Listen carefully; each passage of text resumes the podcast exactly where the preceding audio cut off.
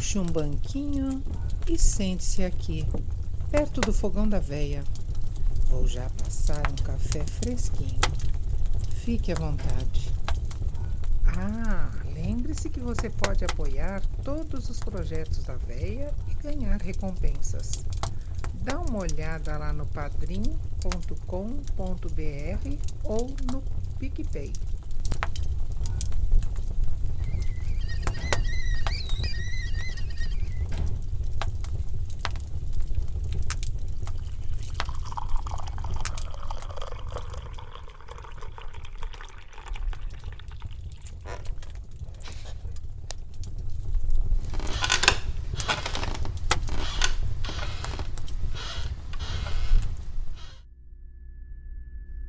Este caos aconteceu com a irmã da Conja.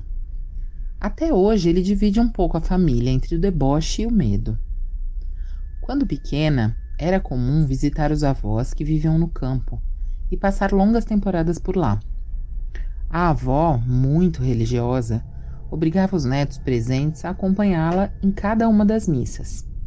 O problema é que a casa era muito isolada e o caminho era longo e passava por estradinhas e trilhas. Além do que, algumas dessas missas eram de noite.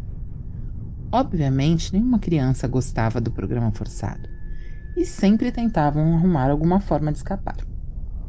A irmã, uma noite, decidiu escapar da missa mais cedo e voltar para casa. Ela tinha por volta de uns 13 anos na época. Voltou pelo caminho de sempre, somente com uma lanterninha que aliviava a escuridão. Em um ponto da estrada, a lanterna iluminou à sua frente um cavalo negro. Ele estava imóvel e ela também congelou. Moveu a luz, seguindo a corda que o amarrava. Iluminou uma pessoa sentada. Aparentava ser um homem, todo vestido de preto, com um chapéu na cabeça. Olhando para baixo, o chapéu lhe cobria todo o rosto.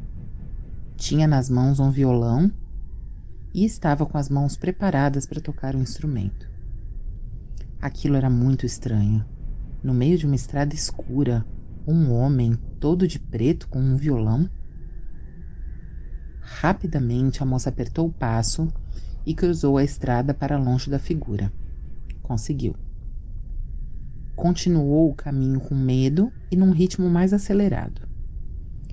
Menos de cinco minutos depois, e com inúmeras olhadas para trás, tomou um susto que lhe fez derrubar a lanterna. Um acorde de violão soou bem ao seu lado na beira da estrada. Conseguiu pegar a lanterna e iluminou, procurando a origem do som. A cena era exatamente igual. O homem estava lá, de cabeça baixa, violão na mão e o cavalo imóvel. Era impossível, ela já caminhara tempo suficiente para se afastar daquilo. A solução foi correr. Correu rápido, sem olhar para trás. Chegou finalmente em uma parte mais iluminada por alguns casebres agrupados. Sentiu-se segura para descansar e recuperar o fôlego. Enquanto estava ali, apoiada em uma cerca, uma porta se abriu de um dos casebres. Uma senhora saiu e arregalou os olhos ao ver a menina. Volte já para casa! Não vê que o diabo está vagando por aí? esbravejou a senhora em tom ameaçador. A menina correu assustada em direção à casa dos avós, que já não estava tão distante assim. Mais uma vez, escutou o violão. Virou instintivamente a lanterna e lá estava o homem. Mas desta vez ele a encarava.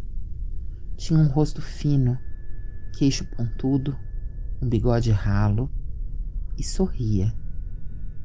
Um sorriso muito maligno nas palavras dela. Ao cruzar dos olhares, o cavalo relinchou alto e ela correu.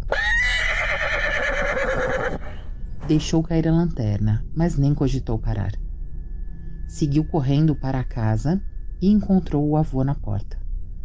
Ele começou a dar a bronca na neta quando ela abriu o berreiro. Contou tudo ao avô, que cético foi atrás da lanterna perdida. Ele voltou rápido, com a lanterna na mão e cara de susto. Encontrou a lanterna ao lado de uma vela acesa na beira da estrada.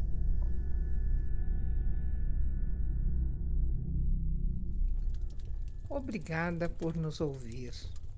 Logo, logo tem mais. Até a próxima e bons sonhos.